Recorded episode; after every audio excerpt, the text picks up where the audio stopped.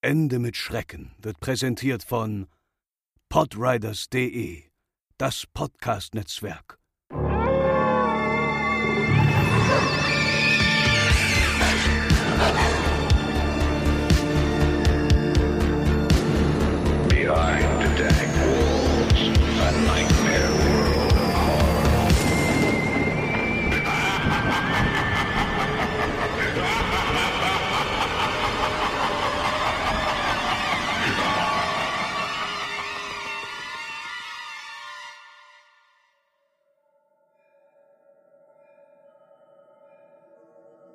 Während des Sommers 2003 entfachten Ereignisse im Nordosten der Vereinigten Staaten in Verbindung mit einer seltsamen menschenähnlichen Kreatur ein kurzes, lokales, mediales Interesse, bevor eine scheinbare Verschleierung verordnet wurde. Es blieben wenig bis gar keine Informationen erhalten, da die meisten Berichte über die Kreatur auf mysteriöse Weise verschwunden sind. Hauptsächlich im ländlichen New York State und einmal auch in Idaho erzählten selbsternannte Zeugen von ihren Begegnungen mit einer Kreatur unbekannter Herkunft. Die Emotionen reichten von einem extrem traumatischen Ausmaß an Angst und Unbehagen bis hin zu einem fast kindlichen Gefühl von Verspieltheit und Neugier. Obwohl ihre veröffentlichten Versionen nicht mehr aufgezeichnet sind, blieben die Erinnerungen stark. Mehrere der Beteiligten begannen in diesem Jahr nach Antworten zu suchen. Anfang 2006 hatte man durch die Zusammenarbeit fast zwei Dutzend Dokumente angesammelt, die vom 12. Jahrhundert bis in die Gegenwart reichten und vier Kontinente umspannten. In fast allen Fällen waren die Geschichten identisch. Ich habe mit einem Mitglied dieser Gruppe Kontakt aufgenommen und konnte einige Auszüge aus ihrem kommenden Buch erhalten. Ein Abschiedsbrief 1964. Während ich mich darauf vorbereite, mir das Leben zu nehmen, empfinde ich es als notwendig, jegliche Schuld oder jeden Schmerz zu lindern, den ich durch diesen Akt verursacht habe. Es ist nicht die Schuld von irgendjemand anderem als ihm. Denn einmal wachte ich auf und spürte seine Gegenwart. Und einmal wachte ich auf und sah seine Gestalt. Einmal wachte ich auf und hörte seine Stimme und sah in seine Augen. Ich kann nicht schlafen, ohne Angst davor zu haben, was ich beim nächsten Erwachen erleben könnte. Ich kann niemals erwachen. Auf Wiedersehen. In der gleichen Holzkiste befanden sich zwei leere Umschläge, adressiert an William und Rose, und ein loser persönlicher Brief ohne Umschlag. Liebste Linny, ich habe für dich gebetet. Er hat deinen Namen genannt. Ein Tagebucheintrag. Aus dem Spanischen übersetzt 1880. Ich habe den größten Schrecken erlebt. Ich habe den größten Schrecken erlebt. Ich habe den größten Schrecken erlebt. Ich sehe seine Augen, wenn ich meine schließe. Sie sind hohl, schwarz. Sie sehen mich und durchbohren mich. Seine nasse Hand. Ich werde nicht schlafen. Seine Stimme. Der Rest ist unleserlich. Das Logbuch eines Seemanns 1691 Er kam zu mir, als ich schlief. Vom Fußende meines Bettes fühlte ich eine Präsenz. Er nahm alles mit. Wir müssen nach England zurückkehren. Wir werden nicht mehr hierher zurückkehren, wenn der Rake es wünscht. Von einer Zeugin. 2006. Vor drei Jahren war ich gerade von einer Reise von den Niagarafällen mit meiner Familie zum 4. Juli zurückgekehrt. Wir waren alle sehr erschöpft nach einem langen Fahrtag, also brachten mein Mann und ich die Kinder gleich ins Bett und gingen ebenfalls schlafen.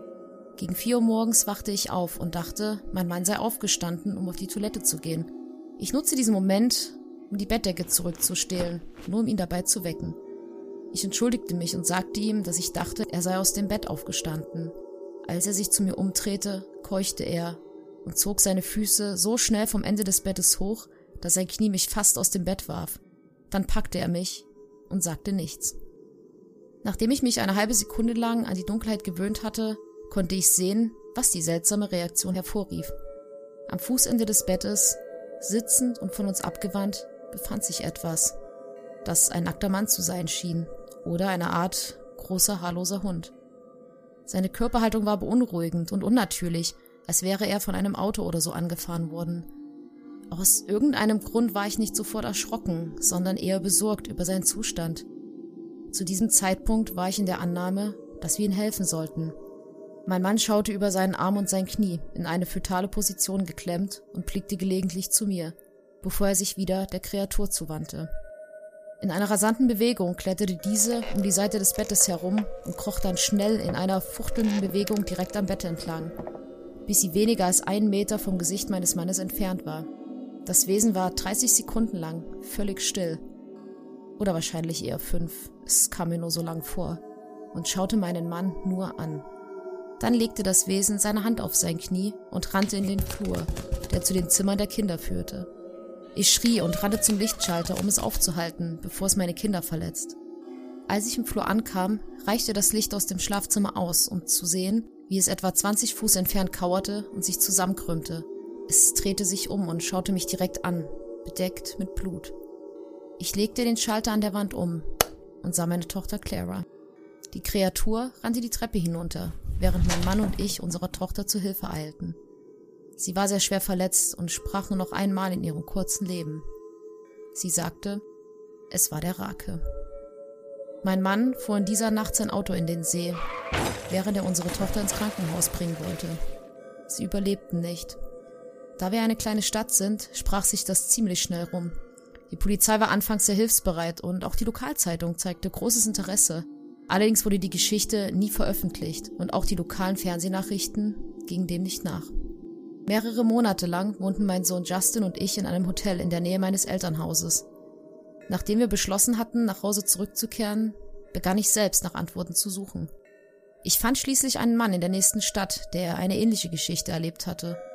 Wir nahmen Kontakt auf und begannen über unsere Erfahrungen zu sprechen. Er wusste von zwei anderen Menschen in New York, die das Wesen gesehen hatten, das wir nun als Rake bezeichneten. Es dauerte etwa zwei Jahre, indem wir im Internet recherchierten und Briefe schrieben, bis wir eine kleine Sammlung von Berichten über den Rake zusammen hatten. Keiner von ihnen enthielt irgendwelche Details, eine Vorgeschichte oder Folgeerscheinungen. Ein Tagebuch hatte den Eintrag, der die Kreatur auf den ersten drei Seiten beinhaltete, und erwähnte sie nie wieder. In einem Schiffslogbuch stand nur, dass der Rake sie aufforderte, das Schiff zu verlassen. Das war der letzte Eintrag in diesem Logbuch. Es gab jedoch viele Fälle, in denen der Besuch der Kreatur zu einer Reihe von Besuchen bei denselben Personen gehörte. Mehrere Leute erwähnten auch, dass sie angesprochen wurden, meine Tochter eingeschlossen. Das brachte uns dazu, uns zu fragen, ob der Raki jemanden von uns vor unserer letzten Begegnung besucht hatte. Ich stellte einen digitalen Rekorder neben meinem Bett auf und ließ ihn zwei Wochen lang jede Nacht laufen. Jeden Tag, wenn ich aufwachte, ging ich mühsam die Geräusche durch, die ich beim Herumrollen in meinem Bett hörte. Am Ende der zweiten Woche hatte ich mich ziemlich an die gelegentlichen Schlafgeräusche gewöhnt, während ich die Aufnahme mit der achtfachen Geschwindigkeit der normalen Geschwindigkeit durchlaufen ließ. Dies dauerte immer noch fast eine Stunde, jeden Tag. Am ersten Tag der dritten Woche dachte ich, ich hätte etwas anderes gehört. Was ich fand, war eine schrille Stimme.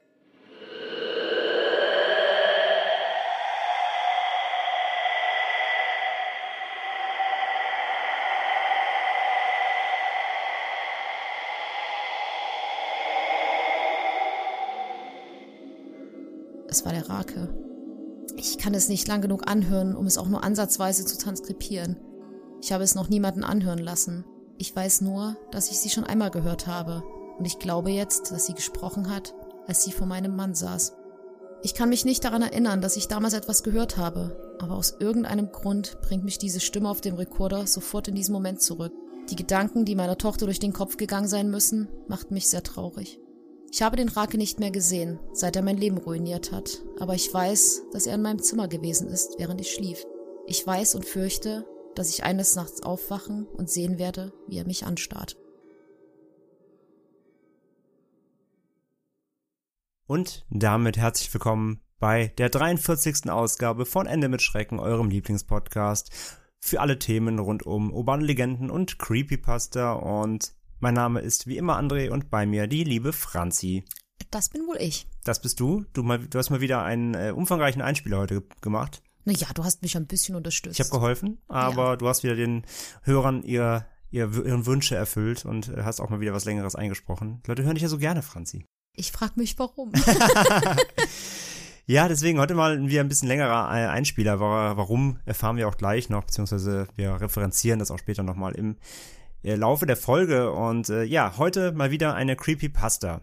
Wir hatten ja jetzt beim letzten Mal die Weiße Frau, eine klassische Legende und dachten, heute graben wir wieder in den Internetlegenden, die ja nicht zu kurz kommen sollen, wollen und sollen. Und deswegen heute, ja, der Rake, The Rake im Original, im Englischen. eine ja, Kreatur, über die wollen ein bisschen was erfahren werden, wo sie herkommt, was sie so tut, wie sie aussieht und so weiter und so fort. Ihr kennt das Spiel.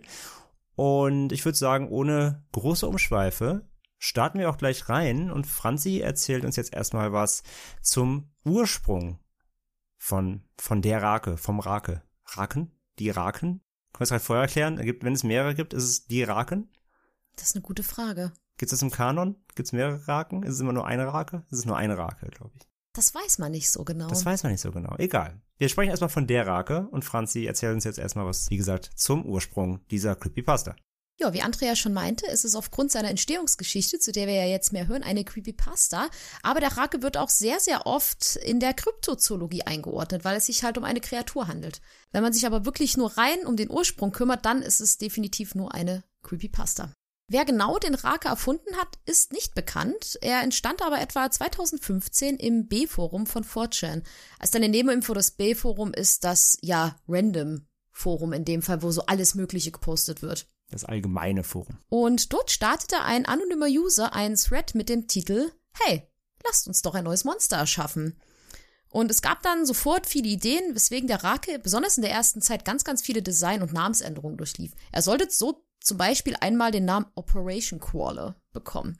Man kann also da schon mal sagen, dass der Rake nicht das Projekt oder nicht die Erfindung einer einzelnen Person ist, sondern eigentlich eine Art Gruppenarbeit ist. Was ich übrigens super interessant finde, weil sonst ist es ja eigentlich eher so, dass immer nur eine Person hinter so einer Creepypasta steckt und oder generell und jetzt sind es plötzlich mehrere. Ja, und halt vor allem, wir hatten ja auch oft einfach die Creepypastas, die ja entstehen, weil jemand etwas postet und so tut, als wäre das echt, ne, mhm. wie der Slenderman und so weiter. Hier ist es also ja so, dass diese Creepypasta wirklich gewollt entstanden ist mit einem quasi einem dem Ansatz eine Creepypasta zu erschaffen und es war quasi keine Guerilla-Aktion, die jemand irgendwo gepostet hat im Internet, um daraus so eine Geschichte zu entfachen oder das eben für, für, für bare Münze zu verkaufen, sondern hier ist es eben so, dass die ja wirklich entstanden ist, weil das der Wunsch war von diversen Usern eben. Genau. Die Ursprungsgeschichte geht aber noch ein ganz kleines bisschen weiter, denn am 20. Juli 2006 postet ein Mann namens Brian Somerville eine Geschichte zum Rake auf seinen Blog.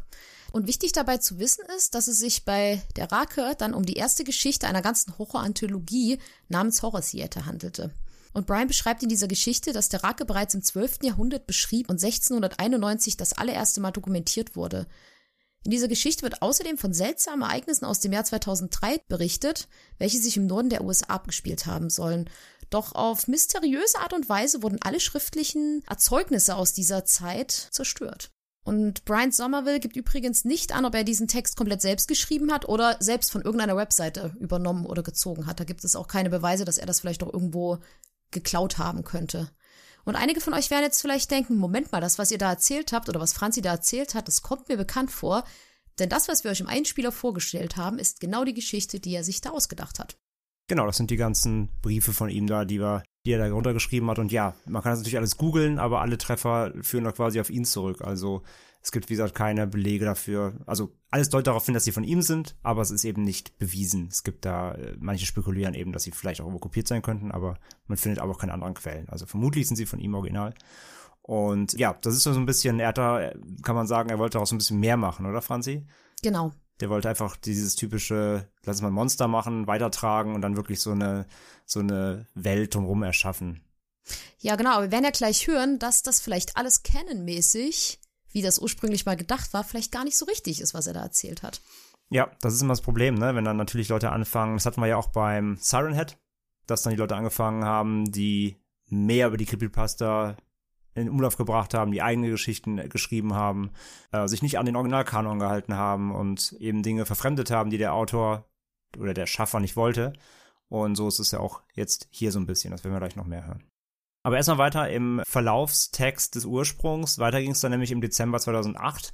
Da tauchte nämlich auf LiveJournal, das ist so eine kumulierte äh, Weblog-Seite, wo eben verschiedene Blogs zusammenlaufen, sowas wie Blogspot. Da tauchten Reposts der Rake-Geschichten auf, die das eben äh, verbreiteten und im April 2009, dann noch ein Jahr später, landet die Geschichte dann auch im äh, X-Forum von 4chan. Das ist dann das paranormale Forum, also hat sich verlagert aus dem B-Forum rüber zu X und im Juni desselben Jahres wurde es zudem bei Something Awful gepostet. Das ist so eine Comedy-Webseite, ein bisschen so wie Adult Swim, die posten verschiedene Geschichten, Webcomics und so weiter.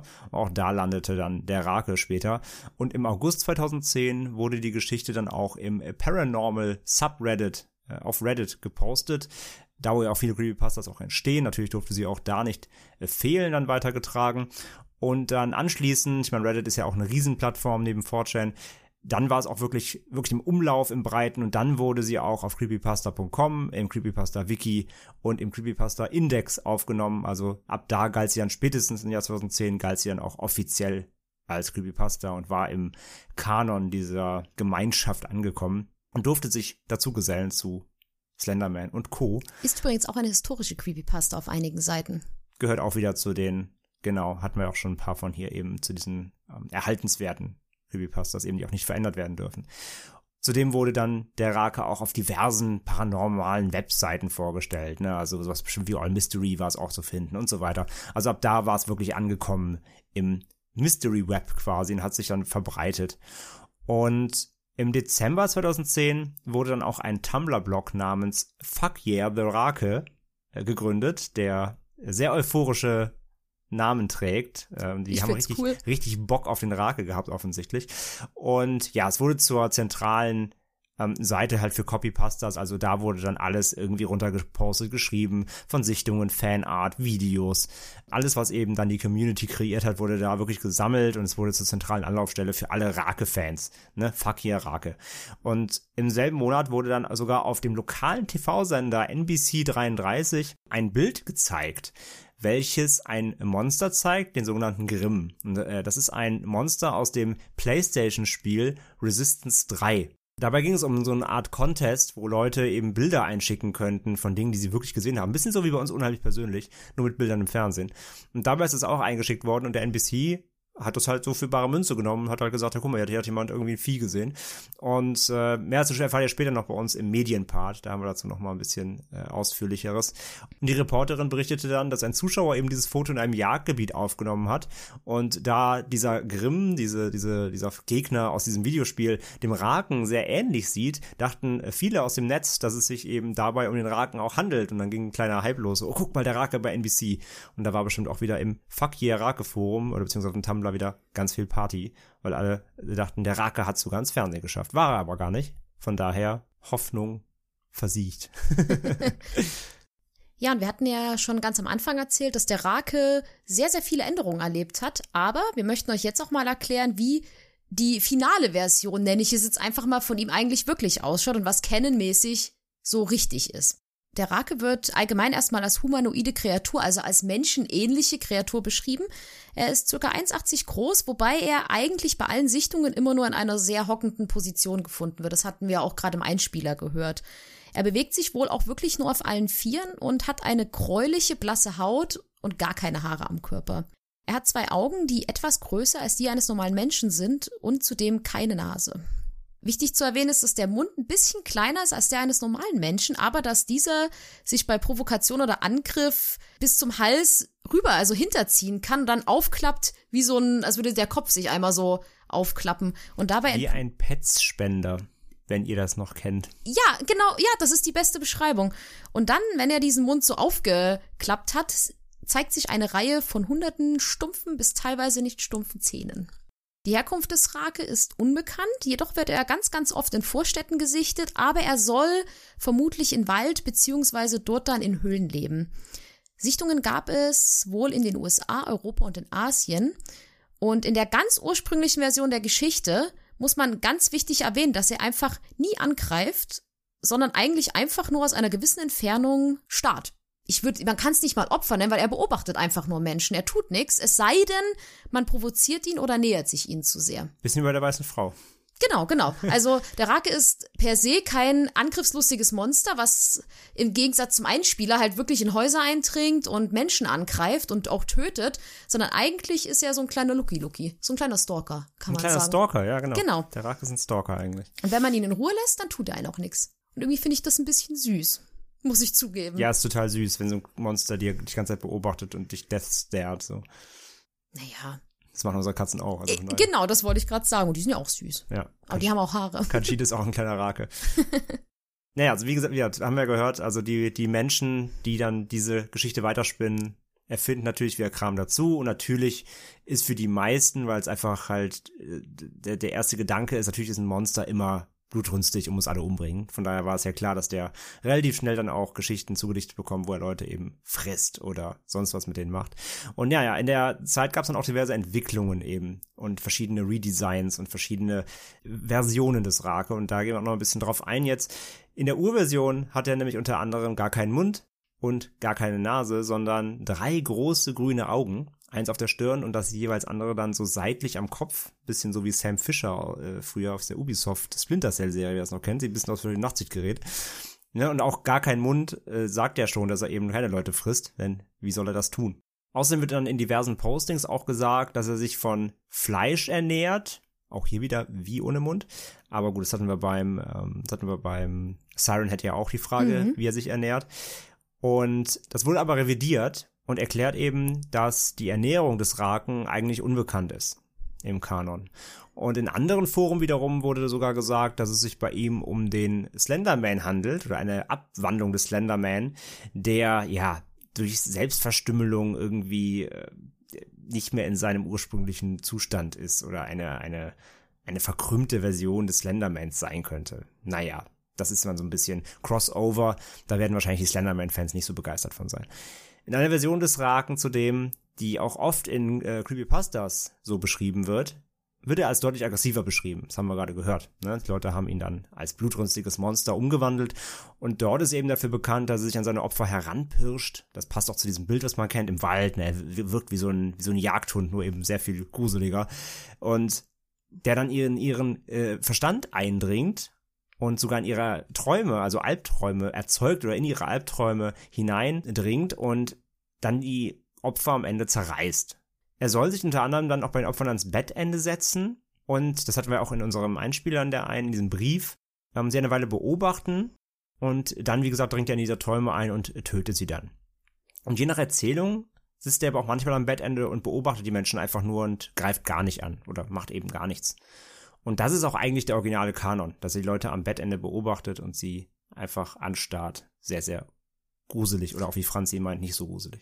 Und selbst das ist schon so ein bisschen dazu gedichtet, weil ursprünglich hieß es ja, dass er sich ja wirklich nur in Wäldern oder halt so in Vorstädten so ein bisschen auftaucht, genau. aufhält. Aber wie gesagt, da wahrscheinlich wieder in den Vorstädten und vor allem in den Wäldern zu wenig Leute sind, haben die Leute ihn dann irgendwann mehr in die Zivilisation reingedacht, damit er noch gruseliger sein kann. Ja, es ist natürlich auch leichter, wenn man halt, es gibt ja bei den ganzen Creepypasta-Seiten ja hunderte Geschichten zum Rake, wo Leute halt sich was eigenes dazu ausdenken. Und klar, was will man Gruseliges über eine Kreatur schreiben, die einen einfach nur beobachtet? Also ich finde das schon gruselig genug, muss ich ja, dazu sagen. Ebenfalls ist noch super. Ja, weil ich mir das knuddelig vorstelle. Aber es ist ja auch nicht so sonderlich spannend zu schreiben, wenn man dann halt schreibt, so ja, der Rake hat mich beobachtet. Ich habe nichts getan. Und der auch nicht. Ende. So. Und natürlich ja, ist es. Wenn man ein gewiefter Schreiber ist wie du, Franzi, mit deinen ganzen Drehbüchern, dann äh, schafft man es auch äh, einfach eine starrendes Kreatur äh, durchaus, glaube ich, unheimlich darzustellen. Aber wie gesagt, natürlich muss ein Monster blutrünstig sein. Ich finde ja eh, habe ich ja bei unseren Recherchen oder zumindest bei unserem Vorgespräch ja auch schon gesagt, mich erinnert gerade dieser Part hier mit den Träumen und so weiter. Da hat jemand, glaube ich, ein bisschen viel Nightmare on Elm Street geguckt. Der hat mich natürlich sehr stark an, an Freddy. Aber gut, als wir zum Rake angefangen haben zu recherchieren, muss man dazu sagen, dass ich die ganze Zeit dachte, so, oh, irgendwoher kommt dir diese Kreatur doch bekannt für irgendwo. Hast du doch so eine, so ein Vieh schon mal, Entschuldigung, das wollte ich jetzt nicht sagen, Entschuldigung, Rake, hast du so eine Kreatur doch mal gesehen? Und dann irgendwann machte, ploppte so die Glühbirne über meinen Kopf auf, denn dann fiel mir ein, ich weiß nicht, ob einige von euch das Spiel Until Dawn kennen. Da gibt's aber Gegner im Spiel, die nennen sich Wendigos und die sehen würde ich sagen, original so aus, wie der Rake beschrieben wird im Canon. Ja, also Wendigos gibt's ja nicht nur, also sind ja nicht aus dem Spiel, Wendigos sind ja einfach Kreaturen aus der Mythologie. Aber genau, da muss ich dann auch dran denken. Gerade dieses, wie hat dieses bekannte Bild, weil ihr auch auf unserem Cover sehen werdet, das erinnert schon sehr an so, so eine Wendigo-Gestalt, ja. Genau, und weil uns das so bekannt vorkam, haben wir gedacht, werden wir auch mal ein bisschen mehr zu den Wendigos erzählen, weil da erkennt man auch so ein paar kleine Parallelchen, kann mhm. man sagen. Denn der Wendigo oder plural auch Wendigowak bedeutet übersetzt so viel wie Menschenfresser. Er gehört zum Glauben der Anishinaabe-Kultur. Das sind eines der größten indigenen Völker in Nordamerika und dort speziell zu den Cree oder Ojibwa. Und in deren Glauben lässt sich der Wendigo zu den Natur- oder Totengeistern zuordnen. Es handelt sich dort um einen rachsüchtigen, bösartigen Geist, der von Menschen Besitz ergreift, sie dann am Ende in den Wahnsinn treibt und teilweise zu Kannibalen werden lässt. Und der Wendigo wird als anthropomorph, also auch menschenähnlich, beschrieben. Wenn er eine Gestalt annimmt, soll er teilweise eine schwärzlich verfärbte Haut haben, die ein bisschen an verdorbenes Fleisch erinnern soll. Außerdem hatte er einen lippenlosen Mund mit spitzen Zähnen und eulenartige, hervorstehende, blutunterlaufene Augen. Er wird außerdem als sehr groß beschrieben und seine Hände sollen aus langen, spitzen Klauen bestehen, während seine Füße wohl etwa ein Meter lang sein sollen. Und wichtig zu erwähnen ist, dass sein Herz wohl aus steinhartem Eis besteht. Und der Wendigo lebt ähnlich wie der Rake in tiefen dunklen Wäldern und da teilweise auch auf verlassenen Friedhöfen. Er soll wohl ein sehr ausdauernder und äußerst hartnäckiger Stalker oder auch Häscher sein. Er verfolgt Menschen so lange, bis es dunkel ist, bevor er sie dann anschließend überfällt und tötet. Er soll außerdem von Menschen Besitz ergreifen und sie in den Wahnsinn treiben können. Er kann dann unter anderem seine Opfer dazu bringen, mit ihnen gemeinsam zu jagen, aber auch dazu, Familienmitglieder zu töten und deren Fleisch zu essen. Er soll außerdem auch Besitz von frisch Verstorbenen ergreifen können und sie zu Wiedergängern werden lassen, also zu Zombies, kann man jetzt sagen. Und diese hetzt er dann auch mit Vorliebe auf lebende Personen. Und laut der Erzählung oder der Legende finden Geister getötete Wendigo-Opfer keine Ruhe und werden dann selbst irgendwann zu einem Wendigo. Und ich finde, wenn man sich das so anhört, es ist in einigen Sachen doch sehr gleich, so dass er die Leute wahnsinnig werden lässt und auch das Aussehen oder sein Jagdverhalten. Da habe ich so ein bisschen das Gefühl, da haben sich so einige, die den kennen, von dem Rake dann so ein bisschen weiter gesponnen haben, doch sehr davon inspirieren Vielleicht lassen. ein bisschen inspiriert, ja, das stimmt. Genau. Wie gesagt, es passt ja auch optisch so ein bisschen. Also klar, ne, das ist ja schon immer ein anderer, also es ist halt keine Kreatur an sich und also es ist eher so ein, eher eine Geistergestalt, aber die halt zumindest ähm, in der Darstellung und in ein paar Verhaltensweisen, wie Franzi gerade sagt, schon ein paar Parallelen aufweist. Deswegen, also da mussten wir direkt dran denken, deswegen haben wir es mal mit reingenommen, ist ja auch mal, glaube ich, ein interessanter Fakt so. Wendigos hat man, glaube ich, im Podcast bisher auch noch gar nicht. Und Mhm. ja, wie gesagt, hat, wie Franzi auch gerade eben schon eingangs gesagt hat, wurden ja auch viel genutzt in Popkultur, in Comics, in Filmen, hast du nicht gesehen. Also Wendigo ist ja auch so eine klassische Monstergestalt, die gerne verwendet wird, so in, in Horror und Mystery und so weiter.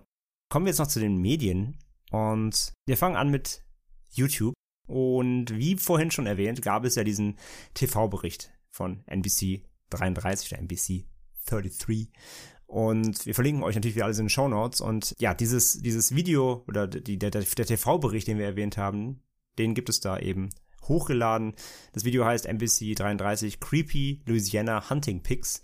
Und ja, es geht eben um diesen Bericht, wo Zuschauer Fotos an den Sender schicken konnten, damit diese dann in dem Bericht oder in der Show landen. Und man sieht dann das besagte Foto dort, ähm, sowie einige Kommentare auch von Usern, die eben Einsendungen gemacht haben. Und wie gesagt, da wurde eben von vielen Leuten, die die Creepypasta aus dem Netz kannten, wurde dann dieses Foto von dem Videospiel, von dieser Videospielkreatur, wurde für den Rake gehalten. Auch da wieder sieht man ja, ne, wie schnell so ein Ra der Rake ist relativ, also man merkt, dass der viel Inspiration abbekommen hat, da er nicht wirklich einzigartig ist. Er sieht schon aus wie eine Mischung aus vielen verschiedenen anderen Kreaturen.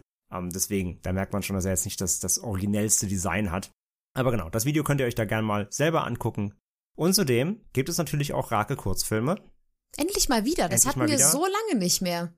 Ja, ja. Also, beziehungsweise hatten, ich habe ja so ein bisschen rumgewühlt, es gab lange kein Thema mehr, wo es so viele Kurzfilme gab. Hm, hm, das stimmt. Wir hatten schon, also wir hatten ein paar, da hätten wir ja unzählige nennen können, genau. In den letzten Folgen war es im- immer eher, eher verhalten. Und ja, beim Raken haben wir zwei Kurzfilme, die wir euch mal näher bringen wollen und die ihr euch zumindest mal anschauen könnt. Wie immer, ne, Geschmackssache. Aber die sind zumindest auf jeden Fall auch von der Produktion her beide nicht so schlecht gemacht. Der erste nennt sich The Rake, a short film inspired by the Creepypasta Tale. Und der stammt von dem Kanal Shun Otsubo und hat etwa über eine Million Aufrufe und geht drei Minuten äh, 56 und wurde am 3.7.2014 hochgeladen. Und ja, es wird ein gut produzierter, gut gespielter Kurzfilm und es dreht sich eben um eine ähm, dreiköpfige Familie, die nachts vom Rake heimgesucht wird. Also auch hier eher das eben der urbane Rake, der reinkommt in die Stadt und sogar in die Häuser eindringt. Und der Rake wird hier, ja, entgegen der Originalgeschichte auch wieder als aggressiv dargestellt. Er sitzt am Bettende, als die Frau ins Bett geht, das Kind ist gerade ins Bett gebracht worden und äh, dann dreht sie sich so nach links und natürlich ist ihr Mann schon tot, denn der Rake hat schon zugeschlagen. Und dann kann sie ihn zum Glück abwehren, weil sie ihm ein Kopfkissen hinterher wirft. Und der Rake muss in Deckung springen, das fand ich sehr lustig. Und dann äh, wird's ganz dramatisch und dann gibt's noch was Lustiges am Ende mit dem Kind. Und ja, guckt euch selber mal an. Er ist aber okay gemacht. Der ist okay gemacht, ist halt ein bisschen albern und der Rake ist halt halt mit CGI natürlich gemacht, mit, mit Computereffekten, ist auch nicht das Beste jetzt. Aber für so einen Kurzfilm auf YouTube, die 3 Minuten 56 könnt ihr mal investieren. Link findet ihr wieder in den Shownotes. Ist ganz nett, kann man mal gucken, hat aber wie gesagt auch mit der Original-Rake-Story eigentlich nichts zu tun. Ist halt wie gesagt ein aggressives Monster, was hier eben eine Familie wegfrisst. Und das zweite Video heißt einfach nur Rake Horror Shortfilm, ist vom Kanal Gearsmark TV, hat circa 650.000 Aufrufe und geht fün- äh, 14 Minuten und 50.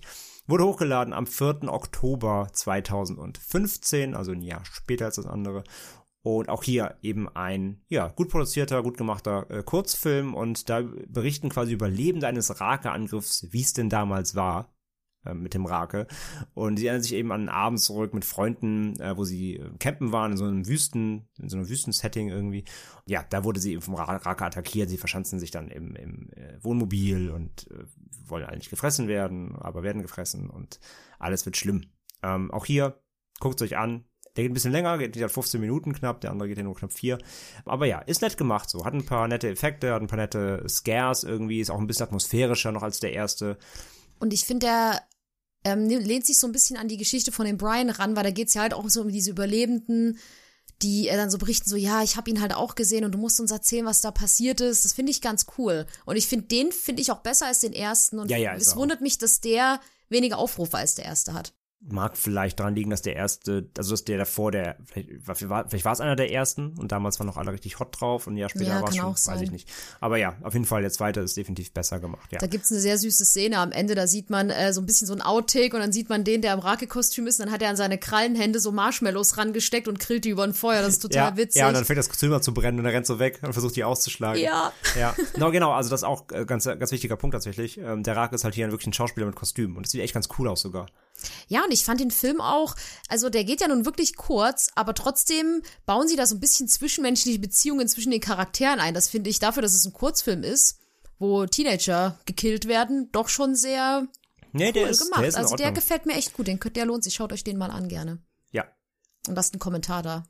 Hallo, wir kommen von Ende mit Hey, Schrecken. hey, wir kommen, we coming vom Ende des Schrecken in Germany. Mega fette Grüße. mega fette Grüße, genau. Schreibt denen alle mega fette Grüße in die Kommentare. Und der so, what's the Wenn er matter? so, er so, was wollt ihr von mir? Ich bin äh, nicht deutsch. ähm, ja, guckt ihn euch an und haut mal in die Tasten. Und dann gibt's tatsächlich noch einen Spielfilm, tatsächlich. Es gibt einen Rake-Film, einen kompletten Film, der heißt The Rake, Überraschung, von 2018. Regie Tony Wash ist, glaube ich, also auch so ein, hat er was mehr gemacht? Ich glaube, das ist so ein B-Film, äh, B-Movie-Regisseur, der hat, glaube ich, ein paar andere Sachen gemacht. Kennt man aber alles nicht. Und da geht's darum, dass Ben und Ashley kommen nach 20 Jahren nach dem Mord an ihren Eltern wieder zusammen, sind zwei Geschwister, um die Ursache für den Tod ihrer Eltern zu ermitteln. Und Ashley ist beunruhigt von der Vorstellung, dass das Ding, das ihre Eltern damals äh, umgebracht hat, vielleicht noch mit ihrer Familie abrechnen will. Und ihr merkt vielleicht schon, dass es auch alles wieder großer Quatsch ist, mit der eigentlichen Rake-Story eigentlich nichts zu tun hat. Ist ein stumpfer Horrorfilm. Ich habe den auch tatsächlich gesehen.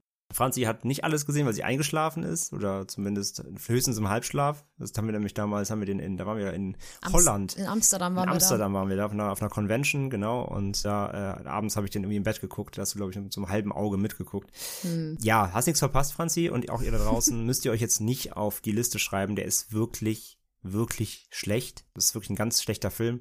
Der ist stinklangweilig, der ist schlecht gespielt. Da passiert eigentlich, der dauert knapp 80 Minuten oder 88 Minuten, da passiert irgendwie 70 Minuten lang gar nichts. Wird nämlich einfach nur gequatscht. Also treffen sich halt diese zwei Geschwister, dann kommen noch Freunde dazu und dann ist ein großes Haus voller nerviger Charaktere, die alle irgendwie halt ihre Zwischenmenschlichkeiten austragen, die alle keinen, die alle aber niemanden interessieren. Und am Ende kommt plötzlich das, der Rake und zerstückelt alle. Und das ist dann der Film. Also es gibt am Ende, wer irgendwie auf Blut und, und Gemetzel so steht in Filmen, da gibt's ein bisschen was. Auch Spulten vor. Genau, spult einfach vor. Da gibt's ein paar nette, echt tatsächlich handgemachte auch Splatter-Effekte. Also wer auf sowas abfährt irgendwie, also das ist ab 18 der Film, ne, Warnung hier, äh, nichts für Kinder. Da wird ordentlich gemetzelt so. Das ist ganz nett für die letzten sechs, sieben Minuten, aber das war's dann auch. Und das, dann ist der Film auch schon vorbei. Wirklich ganz schlechter Film an sich. Gibt's auf Blu-ray in Deutschland von Tiberius Film oder gibt's tatsächlich auch bei Sky zu sehen. Wer Sky hat, da gibt's den im, im Streaming-Programm.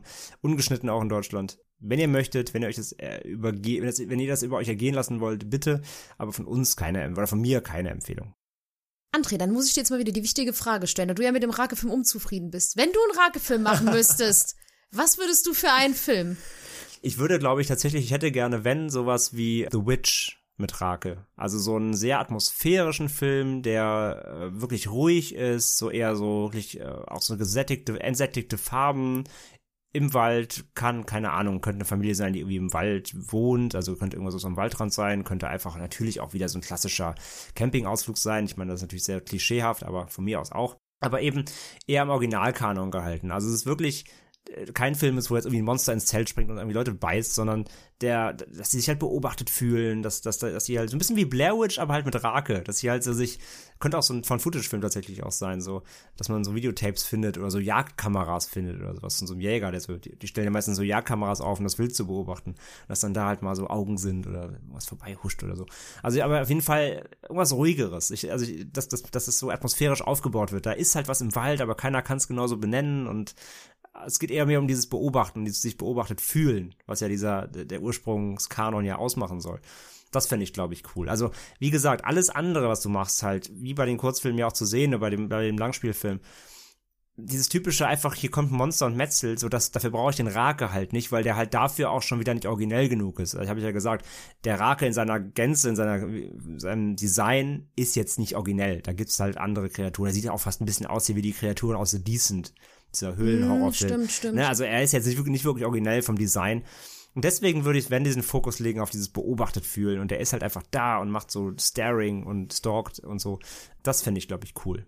Und Pass du, mal Franzi? auf. Oh Gott. Ich habe auch eine Hast du vorbereitet wieder? Ja, es ist mir eingefallen, Ihr könnt das jetzt nicht wir sehen, aber Franzi haben. hat gerade hier im Rücken ein sehr dickes Manuskript rausgeholt. Da Nee, steht, das stimmt nicht. Da, da, da, steht, da steht das Rake-Drehbuch drauf. Genau. Nein, ich würde es auch genauso wie du machen, dass ich, ich finde halt auch, wenn man das verfilmen soll, sollte man das sehr atmosphärisch machen und ich würde auch nicht unbedingt darauf gehen, dass der Rake Menschen tötet. Ich würde auch eher auf dieses Beobachten gehen. Und ich glaube, ich würde den in einer Kleinstadt spielen lassen, wo halt auch jeder jeden kennt und dass da Morde passieren. Und dass zeitgleich mit den Morden der Rake gesichtet wird. Und dass die Leichen dann teilweise wirklich in ihren Betten gefunden werden oder vielleicht auch mal im Wald und auch ganz übel zugerichtet sind. Der wäre natürlich auch ab 18, weil handgemachte Leicheneffekte würde es geben, natürlich. Und dass dann halt zeitgleich so die Sichtungen von dem Rake anfangen. Und dass die Leute dann natürlich denken, oh mein Gott, das ist diese Kreatur im Wald, die das, das macht. Aber dann ist Plot-Twist am Ende. Dann, ich weiß halt nicht, ob ich es machen würde, das dann halt, ich glaube, ich würde so, das um so einen Familienvater spielen lassen. Und dann kommt raus, dass der am Ende der Mörder ist und dass der eigentlich ein Serienkiller ist. Und dass ihnen das dann gelegen kommt, dass der Rake aufgetaucht ist, weil am Ende töten die Menschen den Rake, obwohl der gar nichts getan hat. Der wollte die Menschen vielleicht sogar nur warnen. Und dann töten sie ihn und der Serienkiller ist zufrieden und reist weiter. Weil dann hört er vielleicht, dass in einem anderen Bundesstaat, je nachdem, wo es spielt, auch ein Rake gesichtet wird. Und dann reist er einfach immer dahin, wo die Raken gesichtet werden und fängt Da dann an sind Menschen. wir wieder bei unserem Ursprungsthema. Wenn es mehrere gibt, ich würde sie Raken nennen. die Raken. Nein, und dass er dann aber, also entweder wenn man halt so Raum für Fortsetzung machen möchte, dass man dann überlegt, dass er dann weiterreist und dass dann er immer dahin geht, wo der Rake gesichtet wird, aber eigentlich dann immer dieser Kreatur die Schuld daran gibt und die aber eigentlich wirklich gar nichts tut, sondern vielleicht einfach nur warnen möchte und einfach nur gucken möchte. Jetzt bin ich richtig traurig. Ja, das wäre dann aber wieder die Moral von der Geschichte, dass die wahren Menschen oft die, äh, dass die wahren Monster oft die Menschen sind, dass die man wahren Menschen oft die Monster sind, ja, genau. Ähm, aber das, das wäre dann so Plot-Twist, weil vielleicht wird am Anfang auch seine Familie umgebracht, aber er hatte gar keinen Bock mehr auf die und hat das einfach nur vorsätzlich gemacht oder sowas.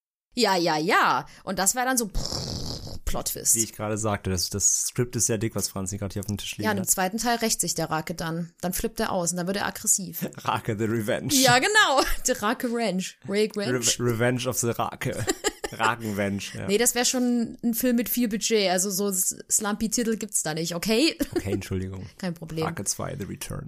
Also Ähm, Michael Bay, falls du das hörst, kannst mir abkaufen. Da gibt's viele Explosionen im Wald. Dann grad- verfolgen sie ihn mit Dynamit. Ich wollte gerade sagen, dann sprengen sie den Rake am Ende mit einer Atombombe. ähm, ja, okay. Nein, aber ich glaub- Ja, aber jetzt bin ich, jetzt bin ich traurig. Jetzt habe ich Mitleid mit dem Rake, weil der, weil der unschuldig erschossen wird. Ja, das ist halt so, aber das würde ich halt mal cool finden, wenn man halt mal macht, dass das Monster, also dass man auch, der Film soll dann auch vermitteln, dass man denkt, oh, der böse Rake, der war das, das ist fies, weil der halt immer dann auftaucht und dann am Ende hat man Mitleid und denkt sich, Mann, das war fies jetzt. Armer Rake. Ja. Aber ich würde ihn halt auch, also das klingt jetzt so, als wollte ich da viel Blut und ja, wollte ich auch, aber er sollte auch Atmosphäre haben, ein atmosphärischer Splatterfilm. Gibt's sowas? Bestimmt. ähm, ja, okay. Ja, mal wieder Franzi, Franzi, Franzi Drehbuch, Drehbuch Franzi ist wieder da. Also, wir warten immer noch auf die Netflix-Angebote, ne? Lasst reinflattern. Franzi hatte hier 80 Drehbücher vorbereitet, so jeder Creepypasta, die es gibt.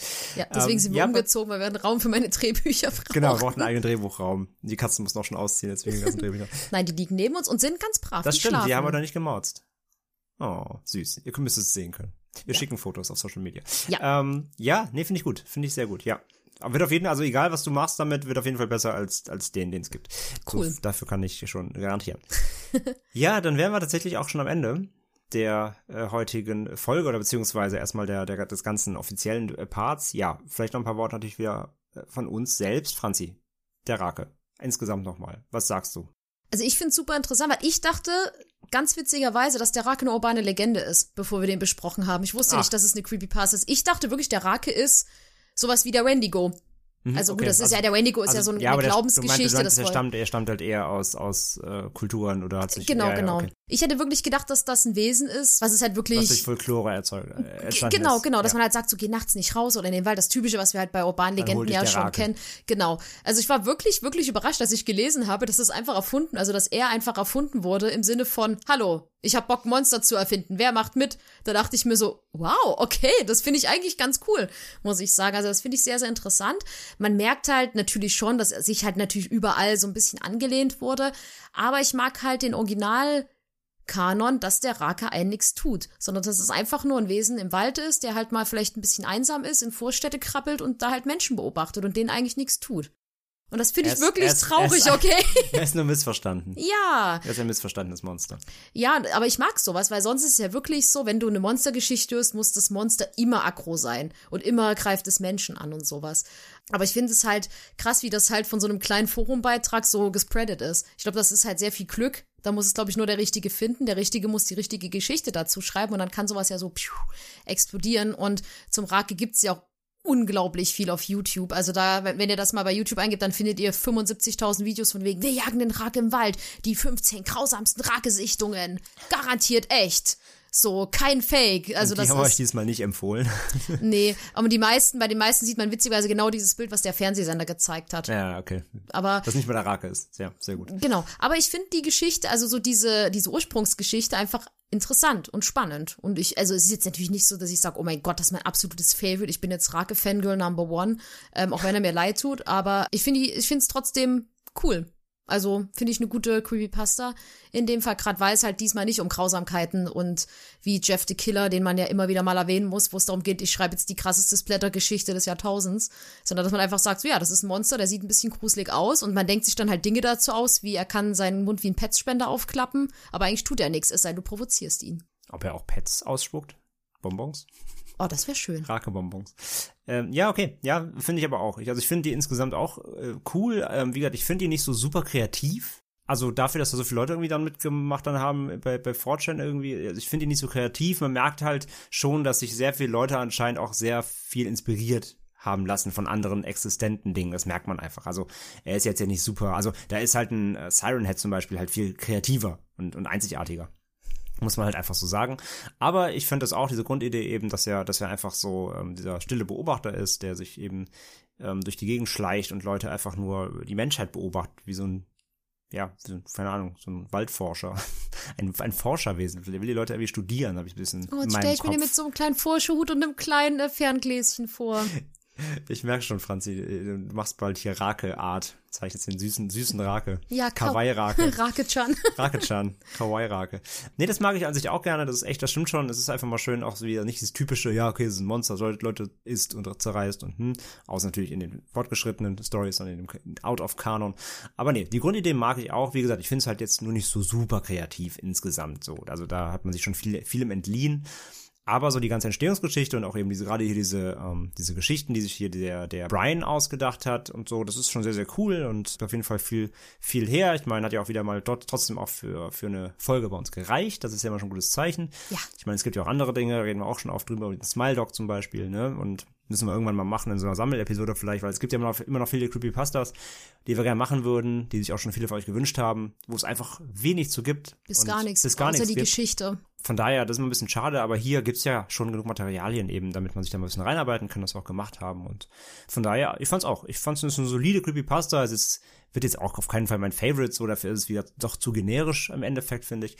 Aber so die, die Vorstellung davon und wie das dann sich so weiterentwickelt hat, ist halt wieder super spannend auf jeden Fall zu sehen. Und ja, jetzt möchte ich auf jeden Fall auch gerne den Franzi Rake-Film sehen. Und ich finde, man müsste mal so Creepypasta-Merchandise machen und dann müsste es einen Rake-Pets-Spender geben. Tja, Franzi, du weißt, wessen Aufgabe das sein wird.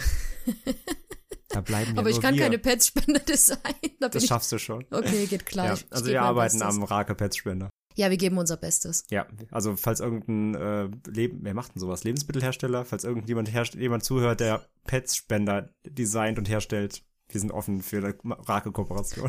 Morgen dann E-Mail so, hallo, ich bin der CEO von Pets. ich höre euren Podcast, das machen wir. Ja. Ja, wobei, ja, das Problem ist halt, Rake ist ja halt, also, äh, das ge- gehört uns ja nicht, ne? Also, äh, da kann natürlich dann irgendwer ankommen und sagen, das dürft ihr nicht. Also, der hat ja ein Copyright, ist halt die Frage, ne? Wer ist der Erfinder? Also, Ja, ist, ist unbekannt. Das sind ja viele Erfinder. Das meine ich halt, ne? Das ist bei sowas, bei sowas halt spannend, weil wenn man sowas nicht einem also bei bei bei ähm, Siren Head wiederum, wie gesagt, haben wir ja darüber gesprochen, das ist ja dieser Trevor, dieser Zeichner. So, da weißt du halt, das gehört dem, da darfst du nichts mitmachen, weil das ist sein Copyright. Egal, was du damit machst, ob es Fanarts sind, das ist ja okay, aber du darfst das Ding ja nicht, nicht auf ein Shirt drucken und verkaufen, weil das ist sein Eigentum. Aber wie ist das halt bei so einem Rake jetzt halt, der, der quasi keinen richtigen Urheber hat? Na gut, aber du findest ja zum Beispiel auch sehr, sehr viel Merchandise zum Slenderman. Und da gibt's ja auch einen eindeutigen Erfinder. Ja, dann dürfte der theoretisch dagegen klagen. Uiuiui. Ja, also ne, deswegen, das ist halt das Ding. Also theoretisch halt ist die Frage, dürfte man sowas machen oder kommt dann die 4chan-Community und sagt, hallo, der ist uns. Also, aber ja, wie gesagt, ist ein bisschen schwierig hier, finde ich. Aber ich finde den Rake Petspender auch sehr, sehr Aber das ist ja so eine Grauzone, denke ich mal. Ich meine, es gibt ja auch Leute, die verkaufen halt Fanarts von Anime, Disney, von allen möglichen ja, Sachen. ja, das ist schon klar, aber, aber ja, ob, ob halt ein Rake Petspender als Fan durchgeht, weiß ich nicht. Aber wir finden das raus. Wie gesagt, lieber Pets CEO, wenn du zuhörst, melde dich bei uns. Dann machen wir den Rake Petspender, ja. Das war's aber jetzt wirklich für heute. Wie gesagt, heute ein bisschen kürzer, aber wir hatten ja jetzt auch wirklich sehr lange Folgen. Wir hatten Ben Round mit weit, weit Überlänge. Weiße Frau war auch wieder ein bisschen länger, deswegen heute mal ein bisschen, bisschen knackiger. Wir hoffen, euch hat der Rake gefallen. Ihr seid ein bisschen schlauer jetzt. Und denkt dran, wenn ihr euch beobachtet, tut ihn nichts. Er, Genau. er will nur gucken. Ja, er will vielleicht in eure Träume, aber vielleicht will er auch nur gucken. Nein, im Kanon, dann kommt er und sagt so, ich, das ist nicht kanonmäßig, ich beobachte nur. Wenn er nachher in die Träume der Leute geht, dann äh, beschwert euch bei Franzi. Dann äh, war sie nämlich nee, für, mein, für meinen Brudi Raketchan stehe ich ein, okay? da lege ich meine Hand für ins Feuer. Ja, okay, alles klar. Gut. Also, ne, nicht in einem Rake anlegen, sonst kommt Franzi. Man merkt schon Friendship Forever, ja, Rake und ja, Franzi. Ihr seid, ihr seid beste Freunde. Das ist auch neuer Canon. Ja, ihr seid, ihr seid jetzt, ihr seid jetzt ein Paar. Nee. er ist nur mein Kumpel, wir sind nur Freunde, okay? Friends, Rake with Benefits. Nein, um Gottes Willen. wow, okay, wir sollten jetzt die Folge beenden. Wir sollten die Folge dringend beenden, sonst wird's noch schlimm. Wir sind ja hier kein Comedy-Podcast. Nee, echt, wir sind ernst. Naja. Wir bedanken uns wie immer fürs Zuhören. Ja, vielen, Ähm, vielen Dank. Alles, was ihr heute gehört habt, findet ihr wie immer in den Shownotes. Lest euch rein, kommt auf Social Media, diskutiert mit uns, kommt in unsere Facebook-Gruppe, ähm, schreibt uns E-Mails, postetende mit schrecken.de. Ihr kennt das doch alles. Und dann hören wir uns in zwei Wochen wieder um, mit einer neuen Folge. Wir freuen uns sehr. Ihr seid hoffentlich dabei. Und bis zum nächsten Mal sagen wir lieber ein Ende mit Schrecken als Schrecken ohne Ende. Tschüss. Tschüss.